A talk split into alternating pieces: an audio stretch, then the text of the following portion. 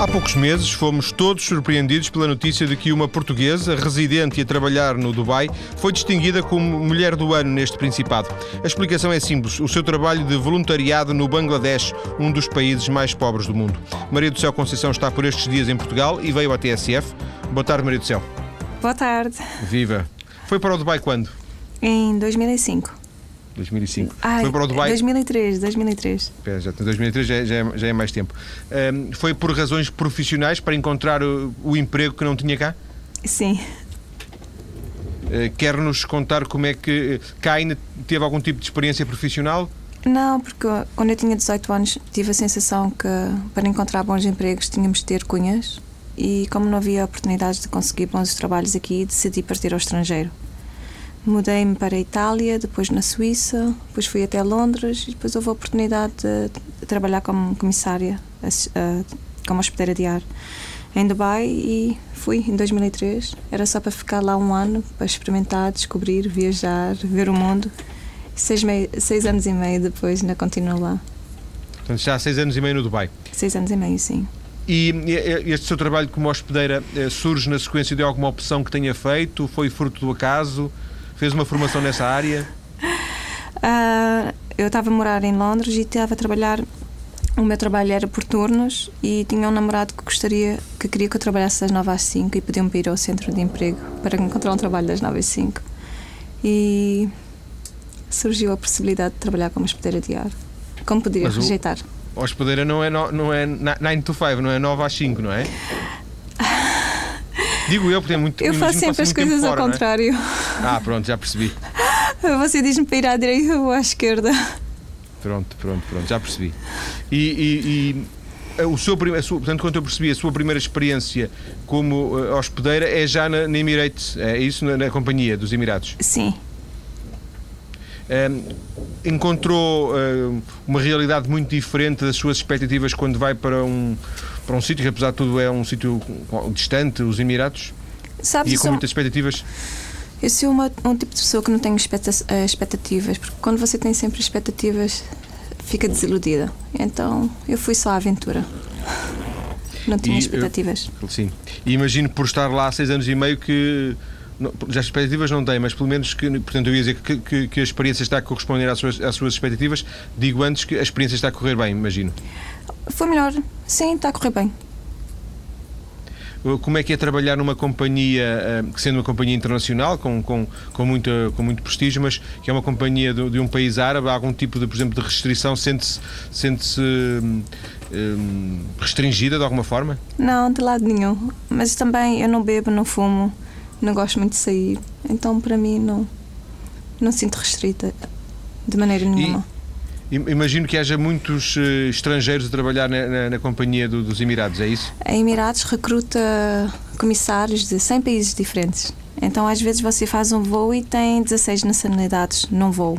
É muito interessante. Você aprende muito.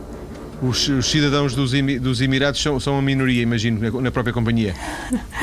Muito. Eh, Muito Sim. pouco, muito pouco. Só por curiosidade, e há mais portugueses né, a trabalhar eh, nos, na, na companhia, nos Emirates? Há portugueses, mas eles não ficam muito tempo. Não, não se conseguem adaptar ao estilo da vida e têm saudades de casa e voltam. Sempre regressam. Sim. E o que, é que, o que é que é mais difícil? Para si não tem sido, mas mesmo assim reconhece o que é que é mais difícil eh, na adaptação? Eu- a própria eu- distância? É a distância, é a família fora, é uma nova cultura e você está sempre a morar, tem, está sempre com a mala ah, atrás das costas. Você está. Cada vez que você voa, voa com 16 comissários novos, nunca voa com os mesmos comissários. Passa, um dia está na Europa, um dia, ah, um dia na semana pode estar na Europa, no outro dia está na Ásia, no outro dia está na Austrália e você nunca consegue fazer, manter as amizades. É tudo Isso muito parecia- passageiro. Isso para si é, é bom ou é um mal menor? Ah, para mim eu gosto. Sim. Eu gosto. A, a Maria do Céu, recordas quando foi a primeira vez que foi ao Bangladesh? É difícil de esquecer porque ah, não estava nada à espera do que ali ia acontecer e mudou a minha vida completamente. Isso foi muito longe de 2003? Em 2005. Foi a primeira vez que foi ao, ao Bangladesh? Tive que ir num voo e levar passageiros e ficar lá de estadia 24 horas e nada me preparou para aquilo que ia lá encontrar, a pobreza extrema que ia ver. E ver a realidade, você ouve, você vê na televisão, você lê nas revistas, mas estar lá e, e ver essa realidade, sentir essa realidade, cheirar essa realidade é, é muito triste, não tem palavras para explicar. De alguma forma houve um choque porque uh, Maria do não, não estava a contar com, com, com, com aquilo que viu. De maneira nenhuma. É, você vê muitas crianças trabalho infantil, você vê pessoas doentes, você vê um caos cultural. Como, como explicarias isto, Cristiana?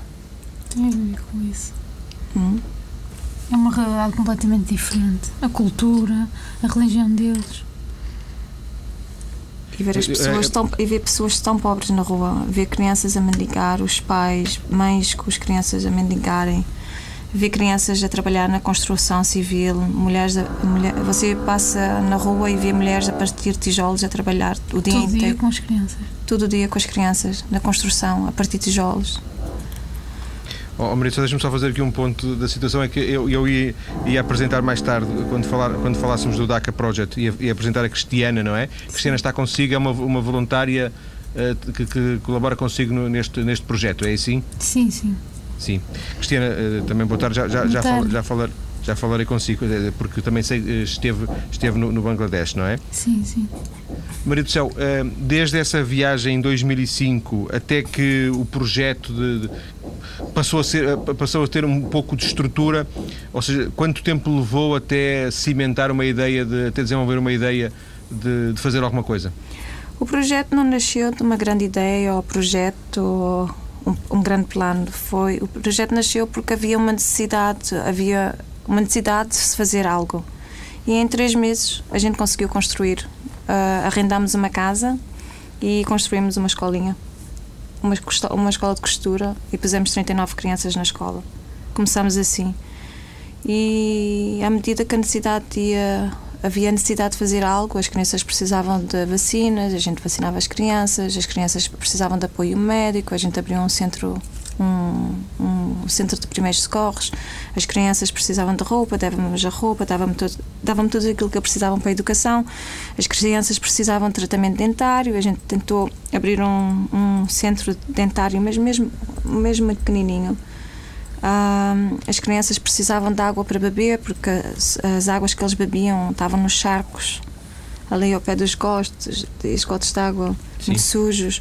Então a gente, eh, a gente tentava responder aquilo que, que se precisava. Então começámos a abrir poços de água, abrimos poços de água para as nossas crianças, abrimos poços de água também para a comunidade e as outras crianças nas outras escolas. Havia necessidade, não havia caixotes de lixo na altura quando a gente lá foi, só, então só havia como se chama em português? Lixeiras de lixo amontoado pelas ruas. Um, um montão de lixeiras Sim, na rua. lixeiras, não é? Sim. E como eles nasceram naquilo, estão habituados a ver aquilo, e aquilo é o mundo deles. Ninguém pensa, olha, porque é que não vamos limpar isto? Porque é que não arranjamos caixote de lixo? Então nós tivemos que vir, pusemos 100 caixotes de lixo na, na aldeia e também contratamos pessoas diariamente, duas vezes por dia, de vir recolher o lixo e as crianças. O, o marido falou, falou em, em, aldeia. Vocês, eh, este projeto não foi desenvolvido em Dhaka, a capital? é, às vezes tenho dificuldade em exprimir em português. Não, claro, não tem problema tá. nenhum. O que interessa é percebermos bem o que é que está a passar, não é? Nós estamos a 10 minutos, 15 minutos uh, do aeroporto nacional de Dhaka aeroporto nacional da Dhaka. É uma, uma localidade que está uh, perto do aeroporto e que, de alguma forma, a Maria do Céu conheceu por causa precisamente desse, dessa sua realidade uh, ligada aos aeroportos. Sim. É isso? Chama-se, é um bairro. É um, é um bairro. bairro. sim, sim. sim. Mas está ao pé do crianças... aeroporto. Está ao pé não, do aeroporto, mas é muito super, super, super, super pobre. Que crianças são aquelas que, que acolheu e que, estão a, que, que ajudaram? São crianças que não tinham família, que têm família, mas que andavam durante o dia na rua? Sim, eram crianças de, de bairro de Lata que, que eram fonte de rendimento para os pais E são crianças que têm tanto potencial. Se fosse dada uma oportunidade de levar essas crianças à escola, poderiam, podia-se, se calhar, quebrar o ciclo, o ciclo de, de pobreza. Então a gente falou com os pais, tentamos convencer os pais a deixá-los virem à nossa escola e temos todas as crianças que a gente uh, toma conta têm famílias. Há, um, há uns que, uh, que, já não têm pai, há outros que já não têm mãe, mas vivem com os tios ou com os avós. Todas as nossas crianças têm família. Se em três meses conseguiu uh, pôr alguma coisa de pé, isso pressupõe que teve que lá voltar, desde essa primeira vez, que lá voltar muitas vezes? Eu vou a DACA todos os meses. todos os meses quando tenho oportunidade vou lá duas vezes, às vezes é só por três dias, às vezes cinco dias ou uma semana. O máximo que eu passei lá foi dois meses. Uh, Mas vai, vai em serviço e, depois, e faz conciliar depois as visitas com o trabalho, é isso? Sim, eu no princípio eu ainda trabalhava, quando eu trabalhava na business class como comissária, ainda tinha voos a serviço. E agora trabalho na primeira classe, já não há os voos que vão para DACA, não há configuração é só business class, não tem de primeira classe. Então tem que ir nos dias de folga. Portanto, já, agora já não, já não voa para DACA, é isso? A serviço já não. Tem que ir, tem que voar como passageira. Portanto, foi promovida isso. Foi, foi, foi, de, eh, foi mal para a sua ligação com o Bangladesh. Exatamente. Sim, sim. E desse primeiro esforço, da tal primeira, eh, dos primeiros tais três meses, até depois eh, desenvolver-se, eh, foram passando estes anos todos, não é? A Maria do Céu não conseguiu fazer isto sem, sem ajuda, claro. Tive um apoio incrível de voluntários, tive um apoio incrível da Emirates, dos hospedeiros de ar, dos pilotos, todos se juntaram a mim de uma maneira ou outra. Os pilotos davam-nos roupa para as crianças, porque todos os pilotos têm casados, têm filhos, então davam roupas em segunda mão das crianças, davam sapatos, livros, mochilas. As hospedeiras de ar juntaram-se também e davam-me roupa em segunda mão, uh, coletavam os shampoos e os sabonetes dos hotéis, uh, o papel higiênico dos hotéis onde ficavam, uh, davam toalhas, lençóis. Uh, eu comecei a falar muito com os passageiros também, e aí os passageiros começaram a contribuir, e depois houve a média que começou-se a mostrar interessada e que veio a DACA passar sete dias comigo a ver trabalhar no campo de terreno e voltaram para Dubai e de repente começámos Mas a ficar... eram, eram, eram jornalistas do Dubai, é isso? Jornalistas de Dubai. Sim. E Sim. de repente começámos a ficar nas primeiras páginas de Dubai, as pessoas começaram a ler, a ficar interessadas Houve pessoas que começaram a voluntariar para virem a DAC e me ajudar a, a, a, a pôr projetos em marcha. Houve pessoal que se voluntariou para nos ajudar a fazer o nosso website, a fazer o nosso blog. Uh, houve voluntários portugueses que têm trabalhado comigo durante três anos e que só há três dias que os conheci, que, que são como se fosse o meu braço direito em Portugal como se fosse o meu secretário e fazem um pouco de tudo. Respondem aos meus e-mails, uh, fazem o meu website, uh, contatam os, os, patrocinadores, contatam os meus empregados em DACA, uh, fazem as minhas contas. Diria, diria, que a estrutura está localizada em Portugal, eh, digamos, eh, eh, a sede, entre aspas, está localizada em Portugal e não no Dubai? Não, a gente não tem. Não, mas em termos organizativos, é, é, há, há, há, mais gente a trabalhar em Portugal para a, para a sua estrutura do que, do que no Dubai? Não, não. Há mais no Dubai? Uh, mais no Dubai, sim. Sim. Deixa-me falar um bocadinho com a Cristiana. Cristiana, como é que conheceu o projeto da, da Maria do Céu? Foi através daquela entrevista que passou na, na televisão. Foi Isto já depois vez. dela ter ganho ou não? Não, ainda não. Isto foi, foi recordas quando é, quando é que isso aconteceu? Foi em maio de 2007 que passou na televisão. E, e depois da partida entrou em, em contato com ela através Sim, da internet? Sim, a partir daí foi, foi procurar para a internet e pesquisar, tentar procurar o nome ou um mail, qualquer coisa para contactar, para ver como é que poderia fazer voluntariado ou em que é que poderia ser útil lá. E entretanto, ela, como ela referiu, ela nem sempre tem acesso à internet ou está disponível e não respondeu, não respondeu logo, mas entretanto eu também já tinha tirado o bilhete e quando ela respondeu já tinha o meu bilhete. E por bilhete acaso, para Bangladesh? Sim, sim, sim, para conhecer lá o projeto dela. Mas assim, porque, um pouco a aventura. Sim, sim, porque também uh, não, é, não seria assim tão ao escuro, como diria, porque na entrevista já mostrava muita coisa, ainda que ela não estivesse lá pessoalmente. O projeto já era uma coisa que me pareceu muito bem organizada, que não seria uma coisa muito ao escuro. E, e, mas mesmo assim conseguiu uh, uh, obter as coordenadas, uh, as informações antes de chegar a DACA? Sim, sim, ela ficou muito contente por ser a primeira portuguesa. Ela tinha. não, não é bem ficar triste, mas porque é que ainda ninguém a tinha procurado ou porque é que ninguém a conhecia e ela que já ninguém tinha feito sabia, não é? É, foi um bocado isso. A partir da entrevista ela começou a receber mesmo muitos mails e começou a ser diferente. E a Cristina esteve em, no Bangladesh quanto tempo? Três semanas em 2007, na alturas das cheias e depois em 2008 um mês, mas já foi na época seca. A, a, a colaborar, sim, a, aqui, a, prestar, a prestar serviço lá na tal escola, é isso? Sim, podemos fazer um bocado de tudo. Eu posso me voluntariar e dizer: Olha, eu sou muito boa a fazer isto e quero fazer isto. Ou podemos ir e, olha, eu faço o que for preciso. Na altura trabalhava numa sociedade de revisores oficiais de contas e isso era uma parte que a Maria precisava muito de ajuda lá no projeto em DACA que, porque ela precisa sempre de mostrar os papéis e as contas para a Emirates Foundations, porque eles é que patrocinam uma grande parte do projeto. Então, na altura, eu foi uma grande parte do meu trabalho passou por aí, mas eu também lhe disse que já estava farta de ver papéis e queria fazer um bocado outro tipo de trabalho. Sim, Sim, já era muito papel. Então, fazia-se um bocado tudo, podia dar aulas, ensinar inglês aos miúdos, que eles gostam muito de interagir com voluntários. Uh, pintámos casas, fomos às compras, porque os miúdos estudam lá na escola, mas tem que, haver, tem que ser tudo um bocado negociado, então a gente tem que pagar a alimentação à família. Mas se os filhos deixam de faltar à escola, a gente também corta a alimentação. E temos. É uma espécie de cabaz que a gente Sim, dá à família por eles. É um, um pacote com, com contrapartidas. É um bocado isso. É um Cristina, deixe-me só uh, uh, perguntar-lhe também, porque já, já percebemos pela resposta da Maria do Céu, quando eu lhe perguntei há pouco, que ela ficou chocada com a realidade do Bangladesh quando, quando viu. Também aconteceu isso consigo quando chegou a Dhaka pela primeira vez? Eu nunca tinha estado em nenhum país asiático e coincidiu também na altura das cheias. Primeiro foi, era água por todo lado e era mesmo cheias, cheias. Por acaso a zona onde ela estava a trabalhar, onde está inserida a escola, não foi tão não foi tão afetada assim. Mas fora essa parte das cheias que me meteu um bocado de confusão, realmente aquilo tudo alagado. Mas é realmente é muitas crianças, muitas mulheres e muito pobres. E nós não imaginamos, não, é, é, é difícil para nós aqui em Portugal imaginar o que é esse tipo de pobreza, é isso? Sim, sim, porque mesmo vendo, como ela referiu, vendo a televisão, vendo as fotos, outra coisa é o dia a dia com aquilo e queremos fazer isto, queremos fazer aquilo. E nunca temos tempo e parece que nunca chega. Pois tem alturas que parece que não conseguimos fazer nada, mas também tem outras que acho que valeu a pena, não é? Sim.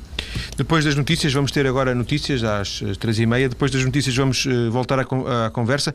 Vamos conhecer um pouco mais deste projeto uh, na capital do Bangladesh e vamos também falar dos novos projetos da Maria do Céu Conceição, que quer, tem novos projetos para divulgar e esta presença em Portugal, esta vinda a Portugal também ajuda certamente à divulgação desses novos projetos. Até já.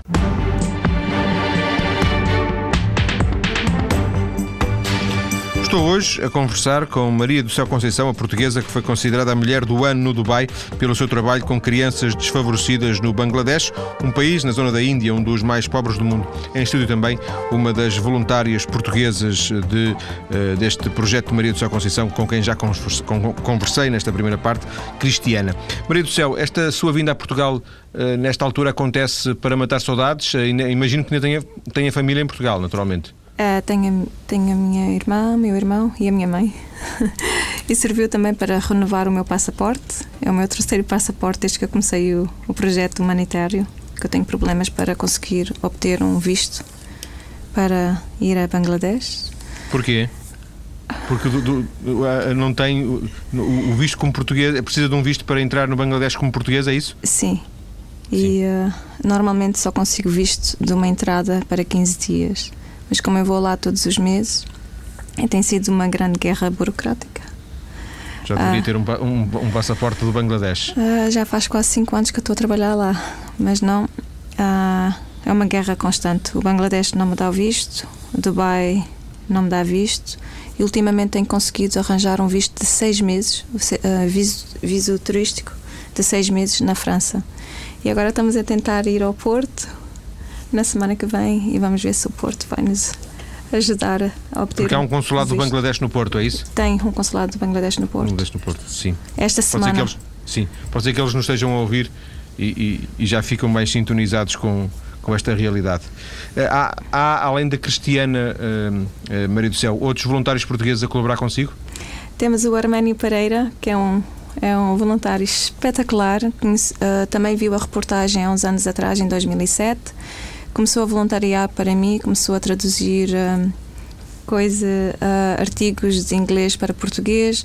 Depois começou a ajudar-nos a fazer o nosso blog. Depois começou-nos a, a ajudar a, a fazer, a manter o nosso website. E e é, tem, tem sido um trabalho a tempo Sim. inteiro para ele. É um senhor reformado e só há três dias atrás que eu o conheci. O, o- trabalho era sempre. O, o, o, o contacto era sempre virtual, é isso? É sempre virtual, via telefone, via Skype, via e-mail. E eu acho que falo Sim. mais com este voluntário do que eu falo com a minha família. Eh, Em, em Portugal vai também aproveitar para fazer algum tipo de contactos que, que possam eh, servir para apresentar eh, os seus projetos? Temos sido convidados para umas entrevistas e essas entrevistas têm-nos dado mais visibilidade.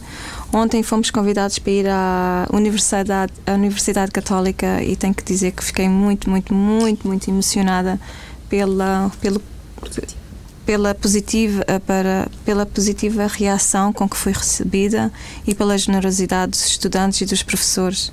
Ah, e Mas, quem- de alguma forma também a notícia do prémio também ajudou a- aqui a, a abrir portas, não é? Ah, em termos de visibil- visibilidade, aumentou imenso. Em termos financeiros, ah, até ontem ainda não tinha.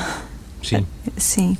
Mas, mas, por exemplo, no Dubai, eh, alguma coisa se alterou antes e depois do prémio? Ah, como lhe disse, temos recebido muitos convites de entrevista. Temos Não, eu digo no Dubai, não digo no Dubai. Eh, o a, a- Maria do Céu eh, tinha um determinado conjunto de, de apoios antes de ser, de ser conhecida o prémio de Mulher do Ano. Depois de ser conhecido esse prémio, os, os, os apoios eh, foram aumentados ou, ou estão mais ou menos na mesma? Ah, tem uma crise financeira a ah, tem, é passar-se verdade. em É Dubai. verdade, sim. Também chegam cá notícias disso. Tá- tem uma crise. Tem boa vontade, mas ah, de momento estamos só. Há só contatos. Vamos ver se vai dar frutos. O projeto em, no, no Bangladesh implica o trabalho permanente de, de pessoas que estejam, eh, digamos, a tempo inteiro dedicados ao projeto ou, ou é tudo muito na base da- do voluntariado, uns que vão, outros que vêm? Não, em Dhaka, nós, os os nossos empregados são todos bangladeshis e recebem dinheiro. Recebem um salário, porque estão a trabalhar Sim. o tempo inteiro. Mas todos os nossos voluntários são voluntários e têm que pagar as despesas das viagens, do visto, da comida, da estadia. Só- é tudo voluntários. Sim. E, e, e- e faz-lhe, precisa de mais voluntários? Fazem falta mais voluntários? Por favor, sempre. Mandem-me um e-mail que há tanto, tanto, tanto, tanto trabalho. Seja virtual, seja para eh, nos ajudarem a fazer divulga- divulga- divulgação, Divulgação, seja vir sobre o terreno e ajudar-nos a concretizar projetos, há sempre falta. Enfermeiros, dentistas, médicos, pessoas que têm pessoas que têm uma têm não sei como explicar Diga, diga em inglês que nós. um skill que tenham Sim, uma, uma que usem, que um- aquilo que sabem, Os do- conhecimentos, sim. os conhecimentos que eles usem no dia a dia, no trabalho, que venham ensinar a DACA. E se Sim. não puderem vir a DACA no o terreno porque são, não têm oportunidade, têm filhos ou não- a vida não permite, podem, podem sempre ser voluntários virtuais como o Arménio. E se uh, houver ouvintes da TSF interessados, podem encontrar na, na- na nossa página maiscedo.tsf.pt uh, várias ligações para os projetos da, da Maria do Céu, nomeadamente para o DACA Project, o tal projeto no Bangladesh, que é um projeto que está, uh, Maria do Céu, estabilizado, uh, mas que continua sobre a sua, digamos, supervisão, ou a ideia é passar isso para algum tipo de, de entidade? Ah, por enquanto ainda continua so- sobre a minha supervisão e até que, que eles consigam correr o projeto com a minha visão e as minhas, como se diz, as minhas exigências, Sim. ah, deixarei eles correrem sozinhos, dirigirem o projeto sozinhos. Como é que nesta altura consegue conciliar a sua vida profissional com a sua vida? A vida pessoal deve ser, deve ser muito, já muito, muito reduzida, porque pouco tempo sobra, mas eh, em termos de vida profissional com, com, com, estes, com estes desafios do Bangladesh? Olha, com muitas poucas horas de sono, com muitos Red Bulls. É o segredo. É o segredo, é mas uh, continua a fazer o seu trabalho, digamos, uh, a tempo inteiro na, na Emirates, uh, não é? na, na, companhia aérea, e depois é um pouco nas folgas, que, que junto às folgas, imagino, será assim? Sim, faço voos e quando tenho descanso de dois, três dias, estou no primeiro voo para Bangladesh. E lá passa dois ou três dias e regressa e, tu... e vai, depois vai para. Para que sítios é que costuma voar já agora? Olha, uh, ultimamente tenho feito muitos, muitos voos para o Brasil e tenho feito alguns para a África tenho feito alguns para a América também. Brasil, eh, li alguma coisa a dizer que, que há qualquer coisa do Brasil nos seus horizontes, é assim? Ah, como o Van Gogh disse uma vez, sonhei o quadro e pintei o quadro. Ah, quando trabalhas como comissário, como hospedeira de ar, tu uh, deparas-te com outras realidades e que realizas que não é só em Bangladesh que há crianças que precisam de uma oportunidade para estudar, para quebrar o ciclo da pobreza. E você, acho que todo mundo conhece as realidades das favelas do Brasil. Então eu gostaria de, de levantar as asas e abrir lá um, um, um projeto pequenino, um orfanato e, e pôr as crianças na escola. De alguma forma, aproveitar a experiência do Bangladesh para agora, digamos, replicar a experiência no, no Brasil, seria isso? Sim, e acho que vai ser mais fácil replicar no Brasil por muitas razões. A gente uh, fala a mesma língua, temos a mesma cultura, não vai haver uh, problemas de religião e o, o, povo brasileiro é muito mais disposto. mais disposto e mais não vai ser tão resistente como Bangladesh. Porque no Bangladesh foi difícil explicar ao princípio a ideia, é isso? é, é muito complicado impor-lhes rotinas para eles. É uma religião muito diferente, eles não veem isso com os olhos para eles é qualquer coisa de, que a gente lhes diga ou peça para fazer é, é quase uma espécie de mudança para eles. É, é quase tudo novo. E é muito, é, é muito complicado impor-lhes uma rotina, ou têm que fazer isto, ou supervisionar isto diariamente. Tem sempre que estar alguém a fazê-lo e tem que estar um outro alguém a ver se ele está a fazer ou não. Mas que tipo de rotinas é que estamos a falar? Coisas simples? Sim, como eh, os miúdos vão à escola, os miúdos têm que trazer o uniforme, têm que trazer os sapatos, têm que trazer a mochila, porque a escola oferece isso. E às vezes os miúdos vêm sem sapatos ou sem mochila, ou têm que saber porquê. E o dia a dia de uma escola normal, que aqui supostamente não está ninguém a controlar isso, mas lá é necessário. E tem que tomar banho, tem, que, tem que lavar os dentes, tem que se pentear. São tudo hábitos estranhos à realidade do Bangladesh, é sim, assim? Sim, sim. A gente teve que fazer uma espécie de aula de higiene pessoal, como lavar dentes, como lavar o cabelo, escovar cabelo e que tu... a gente fornece os produtos e depois é ensiná-los na escola. Mas de alguma forma, eh, Maria do Sol e Cristiana, não basta ensinar os, os miúdos, é preciso ensinar se calhar os pais, não? Pois, foi por isso que agora o DACA Project, uh, nós abrimos um outro projeto, um pequeno irmão para o DACA Project, que se chama o Catalista, e o Catalista se focaliza, Sim, foca sempre. nos pais como eu te disse há bocado, tudo aquilo que a gente fazemos, fazemos porque há uma necessidade. E nós realizamos, depois de cinco anos de quase de existência, que se a gente verdadeiramente queremos ajudar os, as crianças, nós temos que, que, ajudar os pais. As crianças sempre foram uma fonte de rendimento dos pais. E se você tira essa fonte de rendimento, os pais perdem. E aí tiram a criança de volta e põem a criança e, a trabalhar. Querem, são, são contra. Eles não veem a a importância dos estudos na vida da, das crianças. Eles, eles para eles é indiferente se as crianças estejam na rua, estejam na escola. É, uh, às vezes a gente tem. Olha, o meu filho já esteve na tua escola, frequentou a tua escola por três anos. Isso já é muito bom. a maior parte das crianças nunca, vou, nunca vai, ou, ou, a maior parte das crianças só tem aulas duas horas por dia e a tua escola é das nove às cinco, já tem educação suficiente. E o, os, uh, o povo de Bangladesh, as pessoas que vivem na rua, estão num circo vicioso. Eles nasceram assim, os pais estavam ali, os avós estavam ali, os bisavós estavam ali. Estas pessoas não têm sonhos, não têm ambição, não, não engravidam de novas ideias. Então nós Sim. temos que lá ir. Os, as crianças têm fogo, porque as crianças são como qualquer criança no mundo. querem ser jogador de futebol, querem ser pilotos, querem ser atrizes, querem ser bailarinos.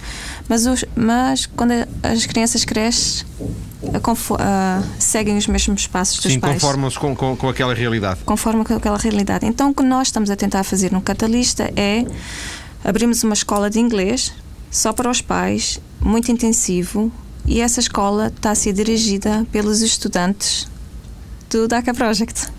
Os filhos, os filhos ensinam os pais, é isso? Os filhos ensinam os pais. E você vai me perguntar porquê? Porquê que a gente escolheu os filhos?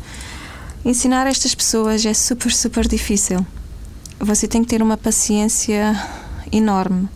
Porque uh, você pode estar a ensinar três meses uma pessoa a falar inglês e você não passa do primeiro capítulo do livro de inglês.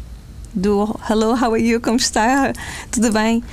E então os professores que a gente empregava ficavam muito desanimados, porque três meses depois estavam exatamente no mesmo lugar que estavam há três meses atrás. Sim. Então a gente tive a pensar quem seria no mundo que vai ter a paciência para ensinar estas pessoas? Quem é que quer mais no mundo ver estas pessoas bem na vida? E tinha que ser os filhos.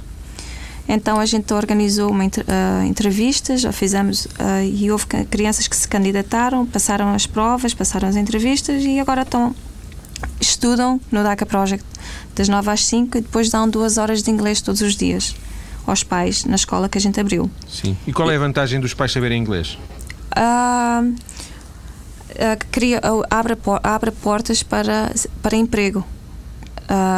uma vez que eles falem, mesmo só falando inglês, já podem, conseguem trabalho nos hotéis, nas embaixadas, como conduzir, Uh, recentemente a Emirados empregou um senhor que não tinha escola, que nunca foi à escola e tem 27 anos e nós o treinamos, ensinamos ele inglês e ensinamos como se trabalha num escritório a fazer, a usar a, máquinas no escritório. Sim, é, é, uma porta de entrada para, um, para uma situação uh, social melhor, é, o, o, inglês. Não, é, e não é só isso, abre portas e tem um salário que, que ajuda a, a quebrar o ciclo da, da pobreza. Nós conseguimos empregar quatro pessoas em Dubai uh, do, do, DACA e agora temos escolas que estão interessadas a, a empregar pais dos meninos também, temos hotéis isso, e a única coisa que pedem é que saibam o mínimo do mínimo de inglês. Mas agora, por curiosidade minha, por ignorância, uh, o inglês é a língua oficial do Bangladesh, não? Não, é o Bengali. Sim. É o e, portanto, o inglês é uma língua turística, uma, apenas uma língua usada por turistas e em algum tipo de, de, serviços, mas não, não é a língua oficial, não é? Não.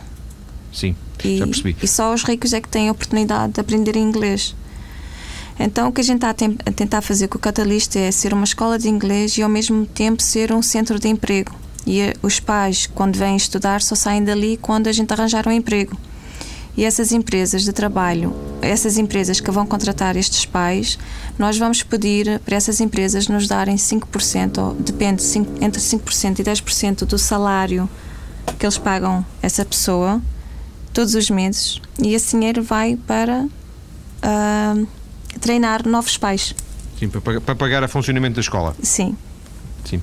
Oh, oh, oh Maria, só fiquei, com uma dúvida do há bocadinho, de uma coisa que me disse e que eu já agora gostava de, que nos explicasse. Quando disse as crianças são para os pais uma fonte de rendimento e, portanto, se tirarmos as crianças da, desse, desse rendimento, se os pusermos na escola, os pais não ganham. O que é que as crianças fazem na, na rua? Não sei, que trabalho é que elas eh, têm para depois conseguirem levar dinheiro para casa? Sabe que fábricas de roupa em Bangladesh é, é o número um centro de emprego para, para crianças crianças e mulheres, mas mais, mais crianças, eles preferem as crianças.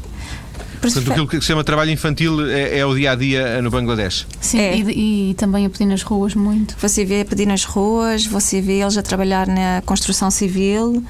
Uh, porquê? Porque um, devido às condições de vida, devido às condições de vida que estas pessoas viveram sem água potável, a uh, viver lá nos bairros da lata, naquele, no meio daquelas lixeiras sem boa nutrição. Eles, eles, o corpo deles está. Pode, pode ser que um senhor tenha 30 anos, mas é um corpo interiormente de 40, 50 e o, a cabeça também nunca foi estimulada.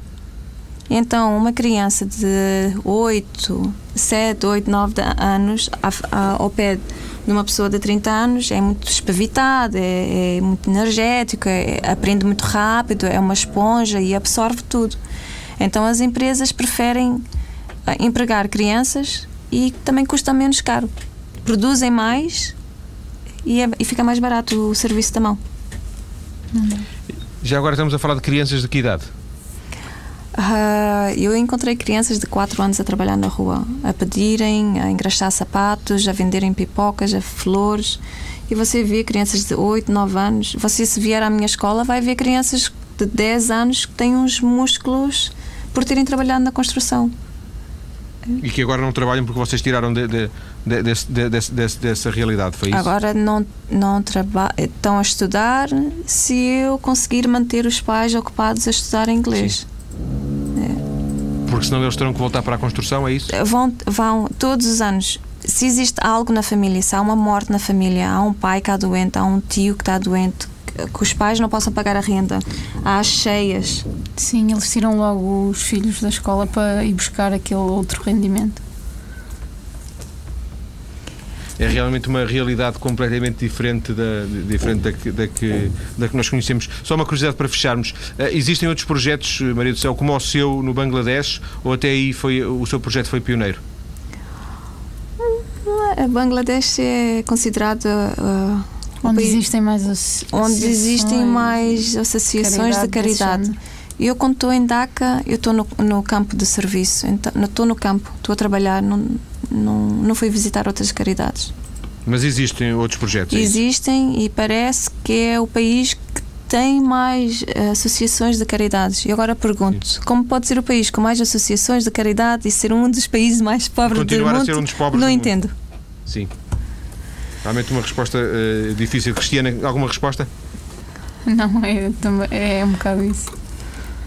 Eu agradeço à, à Maria do Céu uh, Conceição e também à Cristiana, voluntária que colabora com o DACA Project, ter, terem vindo à TSF para esta conversa. Recordo que uh, os ouvintes interessados em ou saber mais ou até mesmo colaborarem com as iniciativas da Maria do Céu podem encontrar formas de contacto e informação através da nossa página maiscedo.tsf.pt. Muito obrigado e boa tarde.